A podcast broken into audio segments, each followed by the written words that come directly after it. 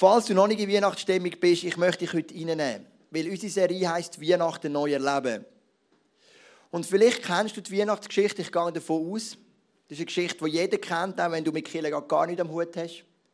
Aber was ich gerne möchte in den nächsten drei Sündigen, ist, dass du die Weihnachten wie neu erlebst.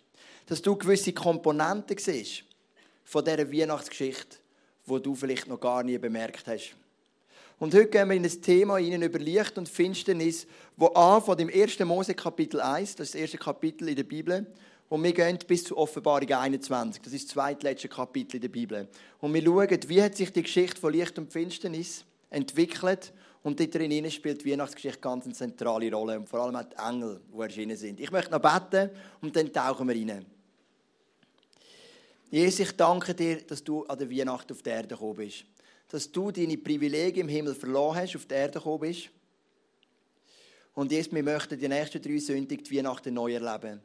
Und ich bitte dich, dass du uns so richtig offene Herzen gibst, offene Ohren, dass wir heute Morgen oder heute Abend, heute Abend etwas lernen können von dir, von deinem Wort. Amen. Im 1. Mose Kapitel 1, Vers 4 heißt, da sprach Gott, Licht soll entstehen. Und es wurde hell. Gott sah, dass es gut war. Er trennte das Licht von der Dunkelheit. Also Gott hat eine Erde angetroffen, das heisst, die Erde war wüst und leer, das heisst, er hat die Erde nicht neu geschaffen, er hat sie angetroffen, aber was darauf aufgekommen ist, hat er neu geschaffen. Und er hat gesagt, ich mache Licht und ich trenne Licht und Finsternis. Gott ist in der Bibel immer ein Gott, ein Gott von Licht. Und dort, wo Gott ist, dort ist Licht. Und sein erster Akt von Licht das ganz physikalische Licht, in Form von Sonne und von Mond und von Sternen. Es ist allerdings nicht allzu lang gegangen, bis das Licht, das Gott auf die Erde bringen sich in eine Dunkelheit verwandelt hat. Nicht das physikalische Licht, sondern das Licht in der Seele des Menschen. Weil bereits beim Noah heißt, dass es Gott bereut hat, Menschen gemacht zu haben, weil die Menschen so böse sind in ihren Seelen. Äußerlich war Licht, aber in der Seele des Menschen war eine Dunkelheit. Und vielleicht bist du heute Abend da und du spürst etwas von dieser Dunkelheit auch in deinem Herz. Ich spüre es oft. Es kann Verzweiflung sein, es kann Angst sein, es kann Eifersucht sein, es kann die ganz klassische Sünde sein, etwas, das dich von Gott trennt. Es kann so eine fehlende Lebensfreude sein, es kann etwas depressiv sein. Und du spürst irgendwo in deinem Herz, ist es so, sind dunkle Punkte. Und das ist genau, was wir lesen im Psalm, im Psalm Kapitel 44, Vers 20. Und doch hast du uns zerschlagen wie Schakale hausen wir in Ruinen. In tiefer Dunkelheit hältst du uns gefangen. Also der, der den Psalm schreibt, Psalm 44, der schreibt, ich fühle mich so gefangen in meiner seelischen inneren Dunkelheit. Und es ist gut möglich, dass du das auch kennst. Ich kenne die Momente in meinem Leben, wo ich so das Gefühl habe, es ist alles so dunkel in meinem Herz. Aber dann gehen wir weiter in unserer Geschichte durch die Bibel. Wir haben angefangen im 1. Mose, wir sind zum, zu den Psalmen, jetzt gehen wir zum Jesaja. Und im Jesaja Kapitel 58 ist eine Vorhersage auf Jesus. Jesaja hat 700 Jahre vor Jesus gelebt.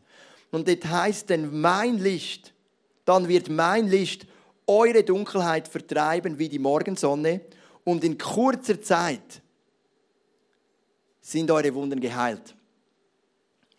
Also Jesus sagt, oder Gott sagt durch die Jesaja voraus, es wird ein Zeit kommen, wenn Jesus kommt, dann wird ich eure Dunkelheit aus euren Herzen vertreiben und wird sie ersetzen mit dem Licht. Ich, mache, ich habe im Moment habe ich das grosse Vorrecht, ein paar Leute zu betreuen, die ganz frisch im Glauben sind an Jesus. Und da ist eine junge Frau, die hat mir erzählt, dass sie viel gereist ist in den letzten Jahren, weil sie wollte eine Ruhe finden für ihre Seele. Sie wollte etwas entdecken, das ihr Freude gibt. Sie wollte das Licht finden. Und sie ist oft im südostasiatischen Raum, Indonesien, Bali, hat viel meditiert, islamisch und buddhistisch. Man kann auch islamisch meditieren, übrigens, habe ich dann gelernt. Und irgendwann hat sie gemerkt, hey, das alles, das füllt meine Dunkelheit nicht. Es macht sie nur noch größer. Und dann haben sie gesagt, wenn das nicht funktioniert, dann möchte ich es bei Jesus versuchen.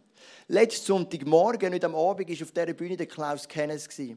Ein Mann, der 20 Jahre von seinem Leben investiert hat, einen, einen Lichteffekt, ein Licht zu finden für seine Seele.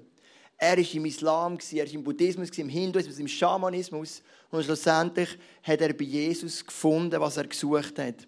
Und wenn wir jetzt in die Weihnachtsgeschichte hineingehen, dann geht es um Folgendes.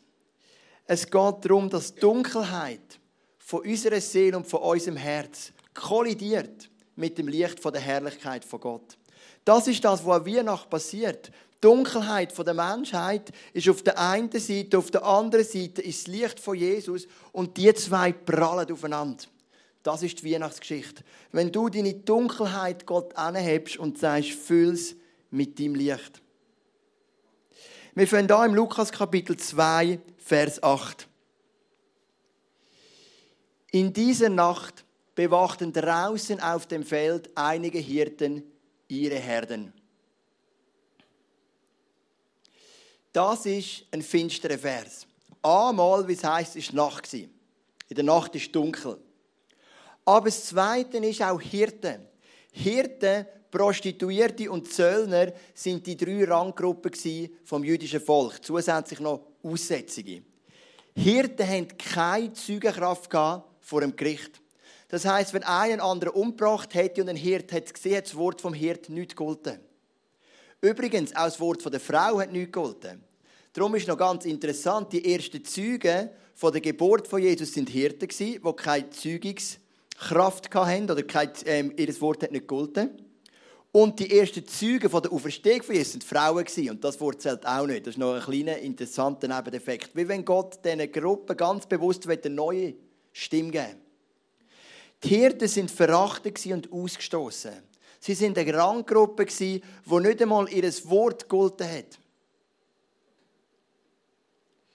Es ist in der Nacht und es ist eine totale Ranggruppe. Es ist Dunkelheit in Person. Jesus wählt oder Gott wählt den dunkelsten Punkt in dieser Nacht, um mit seinem Licht den Menschen begegnen. Er wählt nicht das Königsschloss, er wählt nicht den Gottesdienst in einer Synagoge, er wählt Nacht. Und ich bin in der Wüste. Und in der Wüste ist Nacht wirklich Nacht. Das ist nicht so wie bei uns Stadtmenschen. Oder? Bei uns wird es ja nicht mehr richtig dunkel. Die Dunkelheit die, die ist ja immer ein bisschen irgendwo Laterne, irgendwo ist immer ein Licht. Aber in der Wüste, wenn du schon mal erlebt hast, also die Dunkelheit ist wirklich dunkel. Und Jesus wählt sich den dunkelsten Moment, um das Licht von Gott reinzubringen. Und es heißt dann im Vers 9, plötzlich trat ein Engel Gottes zu ihnen und Gottes Licht umstrahlte sie. Die Hirten erschraken sehr. Also da kommt ein Engel von Gott und der Roger hat erzählt, Engel, das sagt die Bibel im Hebräerbrief, die können uns überall begegnen als ganz normale Menschen, aber der Engel hat einen kleinen Special-Effekt mitgebracht. Er war so umleuchtet mit dem Licht von Gott. Also der ist schon ein bisschen rausgestochen. Der ist nicht einfach der Durchschnittsengel, sondern der, ist, der hat eine riesige Show mitgebracht. Da hat der Lorenz all seine Moving Heads müssen rauffahren, um den Engel zu beleuchten, dass man sagt, wow, da ist ein riesiger Lichtglanz dabei. Und es gibt im Hebräischen ein Wort, das heißt Shechtiana, Herrlichkeit. Dem sagen die Juden im Alten Testament, wenn die Herrlichkeit von Gott den Menschen begegnet. Das passiert nicht so oft, aber beispielsweise begegnet Gott am Mose im Dornbusch, im Brennenden. Oder Gott geht am Volk Israel eine Zeit lang voran mit Wolkensäulen und mit Feuersäulen.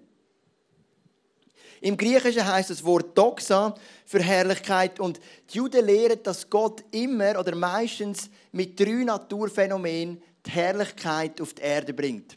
Entweder kommt es mit Licht, es kommt mit Wolken oder wie bei Mose mit Feuer oder auch wie beim Elia. Im Lukas 2, Vers 9 lesen wir, dass die Herrlichkeit von Gott mit Licht kommt. Das Licht hat sie umstrahlt. Und dann passiert noch etwas Interessantes. Die Hirten verschrecken. Du bist wahrscheinlich auch schon durch den Gotthard durchgefahren und du kommst so von der Urner Seite rein und es regnet und es ist neblig, wie immer, oder? Und dann gehst du durch den Tunnel und eine Tessin, wunderschön. Und im ersten Moment macht das richtig weh. Es blendet. Vielleicht kennst du den Film Papillon ein Mann, der von einer französischen Strafkolonie in Südamerika flüchten konnte. Ein mega cooler Film. Und er hat zweimal ein halbes Jahr in Dunkelhaft müssen. Nach einem halben Jahr haben sie ihn von einem Schlag aus dem dunklen Keller genommen und das Licht gesetzt. Das macht den Augen brutalstens weh. Stell dir vor, du wärst eingesperrt in einem Keller nur für zwei Tage und es wäre eine totale Dunkelheit, dann würde es Ratsch machen und ein heller, so ein Bauscheinwerfer würde dir in die Augen äh, scheinen. Das macht weh. Und genauso ist es oft in deinem Leben, wenn du mit deinen dunklen Punkten der Herrlichkeit von Jesus begegnest, macht es zuerst einfach mal weh. Wir erleben das in unseren Taufvorbereitungszeiten, unseren sogenannten Get Free Weekends. Zuerst machen wir einen, Input über die Vaterliebe von Gott und dann gehen wir eine Sündenliste durch. Die ist legendär, die ist zehn Seiten lang und du kannst all deine Sünden ankreuzeln. Und das ist nicht schön. Das macht weh. Und dann tun wir es jemandem bekennen. Und oftmals, wenn die Leute mir das bekennen, merke ich, sie sind recht down jetzt. Sie merken, was sie verbockt haben in ihrem Leben. Sie merken, wie schuldig sie sind oder schuldig sie geworden sind. Und wenn das Licht von Gott auf dich prallt, dann macht es oft am Anfang einfach einmal weh. Aber dann, wenn die Sünden bekannt sind, nehmen wir die Liste, machen das Feuer und verbrennen sie. Dann legen wir die Hände auf und beten für die Erfüllung mit dem Heiligen Geist. Und dann kommt die Freude und das Leben von Jesus in ihr Leben. Also wenn deine Dunkelheit von deiner Seele dem Licht von Jesus begegnet, dann macht es zuerst einfach mal weh. Und darum gibt es auch Leute, die gehen nicht gerne Kirche. Nicht, weil Kirche langweilig ist. Also das mag vielleicht für andere Leute auch ein Grund sein. Aber weil sie merkt, wenn ich in Kirche gehe, dann begegnen meine dunklen Punkte, die ich gar nicht aufräumen will in meinem Leben, wenn ich ehrlich bin, im Licht von Jesus. Und dann heißt es im Vers 10, aber der Engel sagte, fürchtet euch nicht. Ich verkündige euch eine Botschaft, die das ganze Volk mit großer Freude erfüllt. Was ist das allererste, was die Engel, der Hirten und auch dir und mir sagen? Das allererste ist, fürchte dich nicht. Steht 365 Mal in der Bibel, für jeden Tag einisch. Fürchte dich nicht. Wenn du in einer Dunkelheit bist, nimm mal an, ich nehme mein Kind und ich würde sagen, lauf allein durch den Wald. Mein Kind hätte, oder eins meiner Kinder, mein Größter, hätte brutal Angst. Angst ist immer das erste und das dominanteste Gefühl von einer Dunkelheit. Es wäre nicht das Gefühl von, ich fühle mich einsam oder ich sollte wieder mal etwas essen, ich habe Hunger oder Durst. All die Gefühle wären weiter weg. Verdrängt worden von dem einen Gefühl Angst. Und Angst ist etwas, das dein Leben definieren oder bestimmen Und ich glaube, viele von uns kennen das Gefühl Angst. Angst zu versagen, Angst, nicht anerkannt zu werden, Angst, seine Beziehung zu verlieren und so weiter und so fort. Und das Erste, was die Engel sagen, fürchtet euch nicht. Und dann geht es weiter, ich verkündige euch eine Botschaft, die das ganze Volk mit großer Freude erfüllt. Das ist ganz interessant, weil manchmal kommen die Leute zu mir und sagen, Joel, weißt du, was müsstet ihr im ISF ein mehr predigen? Dann sage ich, nein, erzähl. Der Preis. Der Preis der Nachfolge, dass Christi hart ist, dass Christi bedeutet, sein Kreuz zu tragen, wie es im Lukas Kapitel 9 steht. Dass es einen hohen Preis kostet. Und wir predigen das ja auch ab und zu, das wissen ihr. Aber die Message der Engel war, es ist eine Botschaft der Freude. Das war das Zentrum. Es ist eine Botschaft von der Freude. Und wenn die Herrlichkeit, das Licht von Jesus auf die Dunkelheit von deiner Seele trifft, dann löst das in dir erstens nimmst deine Angst und zweitens löst es Freude aus in deinem Leben. Es macht kurz weh, aber dann kommt Freude. Das ist das Ziel der guten Botschaft. Und die gute Botschaft, das griechische Wort dafür ist Evangelium. Das ist das Ziel vom Evangelium. Der Nehemia sagt, die Freude an Gott ist meine Stärke. Wenn der Teufel deine Freude nehmen kann, dann kann er dir alles nehmen, was dich ausmacht. Also Nachfolger von Jesus. Die Engel sagen, fürchtet euch nicht, ich verkünde euch eine große Freude.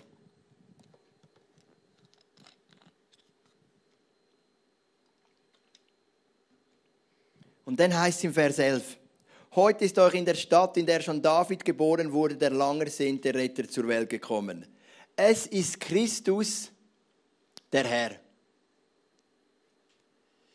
Die Stadt von David, das ist Bethlehem. Der König David hat in Bethlehem regiert, ist in Bethlehem gewesen. Und bereits dann haben die Propheten gesagt, ein Nachkommen von dir wird auch aus Bethlehem kommen, in deiner Stadt wird er auf die Welt kommen, wie Jesus in Bethlehem geboren ist. Und dann heißt er wird dein Retter sein. Und jetzt kommt ganz ein wichtiger Punkt.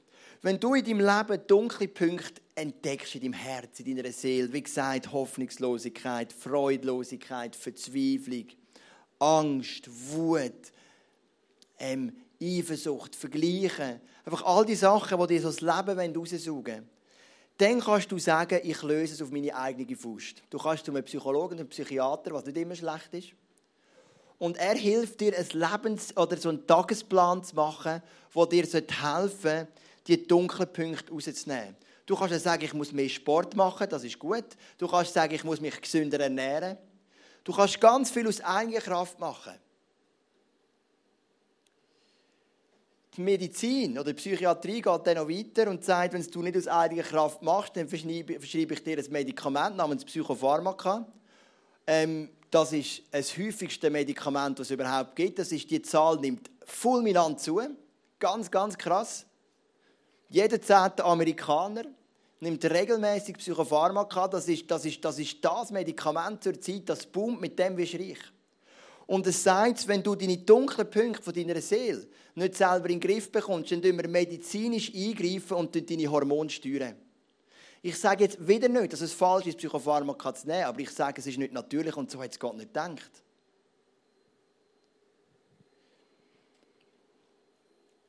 Sondern, was wir brauchen, ist die Einsicht von einem Retter.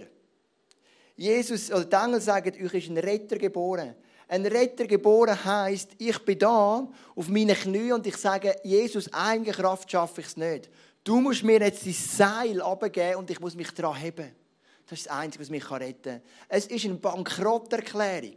Es ist ein Eingeständnis, ich kann es selber nicht. Für die, die eben den Klaus kennen, gehört haben, letzten Sonntag, ich habe ihn am Abend gehört im ISF Schweiz, er hat gesagt, das ist der Unterschied zwischen allen Religionen und dem Glauben an Jesus. Überall heißt es, mach das, mach das, mach das. Buddhismus, wenn du sechs Minuten keinen Gedanken hast, dann bist du im Nirvana. Hinduismus, bet das an, bet das an, mach Yoga und so weiter und so fort. Im Islam, halt den Koran. Aber Christentum ist der Punkt, sagen Gott, ganz ehrlich und transparent, in meiner Seele sind ein paar wunde Punkte. In meiner Seele gibt es ein paar dunkle Punkte. Es gibt die Verzweiflungen, die Hoffnungslosigkeit, die Sünde. Ich brauche einen Retter. Ich kann es selber nicht. Vielleicht bist du da und sagst, ja, aber das macht mich schwach. Ich bin doch ein Mann. Ich kann es doch selber. Ich meine, es ist deine Entscheidung. Du kannst es probieren. Aber es widerspricht dem Glauben, wo uns die Bibel vermittelt. Wo sagt, ich selber bringe die Finsternis nicht aus meinem Herz raus, sondern nur durch Jesus. Ich brauche einen Retter, der mich aus meiner Grube, aus meinem Keller rausholt. Ich lasse zu, ich habe mein Herz an, dass die Herrlichkeit, das Licht von Jesus mein Herz, meine Seele erfüllen kann. Das ist übrigens auch das, was wir im Worship machen. Wenn wir Worship machen, wenn wir Lieder singen, dann kannst du dir so wie vorstellen, sagen, Gott, ich öffne dir heute mein Herz. Du siehst, in meinem Herz gibt es viel Gutes, aber auch viel, was nicht so gut ist. Und ich bitte dich, dass du jetzt mit deinem Licht, mit deiner Herrlichkeit kommst und die dunklen Punkte von meinem Herz triffst. Damit Furchtlosigkeit und Freude in mein Herz hineinkommen. Das ist die Message der Engel an Weihnachten. Den Vers 12 lassen wir weg, weil über den predigen wir am 21. Dezember. Dann machen wir ICF Zug Weihnachten am 5. Weihnachtscelebration und am 6. gibt es ein Essen, wo jeder eingeladen ist. Also du musst dich nicht anmelden, du kommst und isst mit uns. Morgen und Abend Celebration gemeinsam. Also es gibt keinen Morgen, es gibt am 7. nicht noch eine zweite Celebration. Du kannst schon auf die 7. kommen, dann kommst du rechtzeitig aufs Dessert. Aber ich würde dir empfehlen, auf die 5 zu kommen. Und dann schauen wir den Vers 12 an, weil im Vers 12 heißt es, die Engel sagen, ich gebe euch ein Zeichen. Das Baby, das Christkind, wird eingewickelt sein in Winde und in einer Futterkrippe liegen. Und das Thema heißt in Windeln gewickelt, weil aus dem einen Wort, in Windeln gewickelt, aus diesen paar Wörtern, dort innen steckt das ganze Evangelium. Hochinteressant, hören wir in zwei Wochen. Im Lukas 2, Vers 13 und 14 heißt, auf einmal waren sie von unzähligen Engeln umgeben, die Gott lobten. Ehre sei Gott im Himmel, denn er bringt der Welt Frieden und wendet sich der Menschen in Liebe zu. Vorhin war nur ein Engel, möchte ich euch erinnern, ein Engel mit dem Moving Heads. Und der ist gekommen und hat gesagt, fürchte euch nicht, ich erzähle euch eine grosse Freude. Also Heads, für die, die es nicht wissen, sind so die Lichtteilstone, die so drehen. Einfach, dass ihr einen Zusammenhang habt, oder? Was, was redet denn vom Moving Heads? Also ich hätte das ja auch nicht gewusst, wenn ich nicht der Killer wäre. Genau. Es war nur der eine Engel, beleuchtet mit den Moving Heads. Aber jetzt heisst es, es sind ganze Scharen von Engeln. Wo der Engel geredet zu den Hirten, hat ein Engel gelangt. Aber jetzt heisst es, Scharen von Engeln beten Gott an. Das ist nicht mehr ein Engel, das sind ganze Herrscharen von Engeln. Und die beten Gott und sagen, er sei Gott im Himmel. Und dann, dann erbringt der Welt Frieden und wendet sich den Menschen zu. Frieden. Das ist das Gut, das wir suchen in unserem Leben. Ein Frieden, eine Geborgenheit, eine innere Ruhe. Es heisst in der Bibel, dass deine Seele rastlos sein kann. Deine Seele ruhelos sein. Deine Seele getrieben sein. Und in dem Innen willst du nur eins, du willst Frieden. Es heisst im Philipperbrief, dass Gott einen Frieden parat hat, der höher ist als dein Verstand, mehr als du dir je könntest erträumen. Und dieser Frieden möchte Jesus dir geben. Und das ist der dritte Punkt, den die Engel den Hirten sagen. Fürchtet euch nicht, Furchtlosigkeit oder Mut. Zweitens kommt Freude drittens gibt einen inneren Frieden. Also du merkst, wie positiv die Message ist von Jesus, von diesen Engeln. Es ist die Message, die uns erfüllen mit Freude und Frieden. Ich habe vor ein paar Tagen einen Mann getroffen, der auch vor ein paar Monaten sein Leben Jesus übergeben hat. Und es ist immer cool, wenn Leute bei uns sagen, Jesus, ich möchte dir nachfolgen, das freut uns. Und dann gibt es Leute, die gehen ab in ein Zäpfchen. Und dann gibt es Leute, die haben ein bisschen Schwierigkeiten in ihrem Leben, in ihrem geistlichen Leben mit Jesus. Weil sie halt noch in einem Setting drin sind, das mega herausfordernd ist. Und ich habe mit dem Mann geredet. Und es war ganz, ganz ein gutes Gespräch. Aber ich habe irgendwo das Gefühl gehabt, es fehlt noch ein innerer Frieden in seinem Leben. Also es ist wie vieles gegangen, aber was ihm irgendwie fehlt, ist die ganz tiefe Geborgenheit, der tiefe Anker, die innere Ruhe, wo Jesus dir will schenken. Und vielleicht kennst du das. Du bist heute Abend da und du sagst, mir fehlt der Frieden, meine Seele ist rastlos. Meine Seele ist ruhelos, ich vergleiche mich oft, bin nicht zufrieden mit mir selber, ich mache mich selber fertig, ich klage mich selber an, ich kann mich selber nicht annehmen. Was Jesus dir weggeben ist ein totaler Frieden. Stell dir die Hirten vor, die Ranggruppe, in dieser finsteren, himmeltraurigen Nacht. Sie hören plötzlich eine Botschaft von Mut, von Freude und von Frieden. Und das hat Jesus an Weihnachten für dich parat. Das ist Weihnachten neu erleben. Jesus hat dann noch 33 Jahre gelebt nach seiner Geburt und dann mache ich einen Sprung zu seinem Tod. Weil bis im Tod sind die Jünger frustriert gewesen, sie haben gedacht, alles ist für Katz Und vermutlich hat sogar der Teufel das Gefühl gehabt, dass er jetzt triumphiert hat. Und für einen Moment kommt die Finsternis zurück auf die Erde. Das steht in Matthäus Kapitel 27, Vers 45. Am Mittag wurde es plötzlich im ganzen Land dunkel. Diese Finsternis dauerte drei Stunden. Wo Jesus gestorben ist, ist eine Finsternis zurück auf die Erde. Ich habe gesagt, es ist Geschichte von Finsternis und Licht vom 1. Mose, über Psalmen, über Jesaja, über Lukas und jetzt stehen wir in Matthäus 27 nach dem Tod von Jesus. Die geistliche Dunkelheit hat sich gezeigt in einer physikalischen Dunkelheit. Die geistliche Dunkelheit in den Herzen der Menschen hat sich gezeigt in der physikalischen Dunkelheit in Form von einer Sonnenfinsternis. Wenn ich an Sonnenfinsternis denke, denke ich immer ans Militär. Ich war in der RS 1999.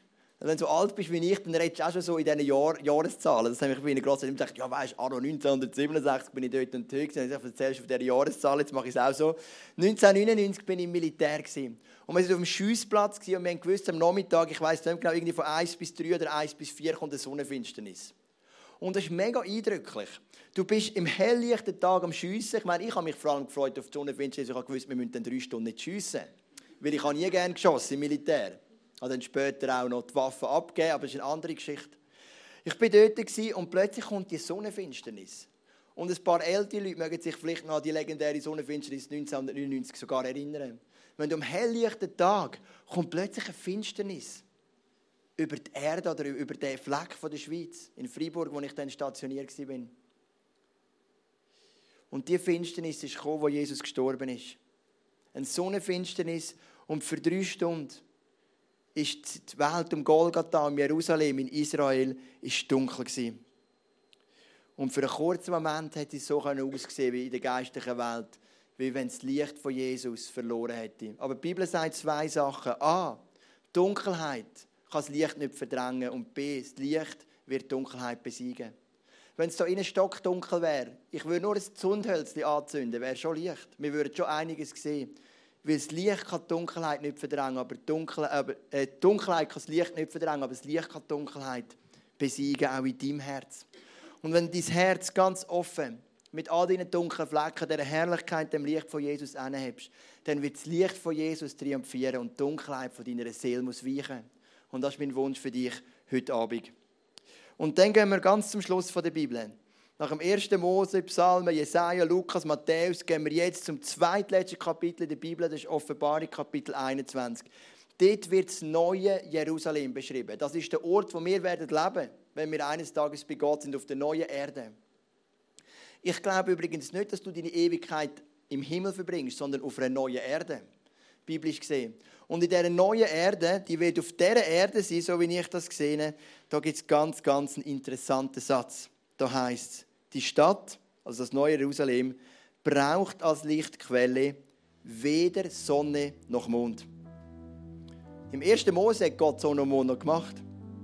Denn in ihr leuchtet die Herrlichkeit Gottes und das Licht des Lammes.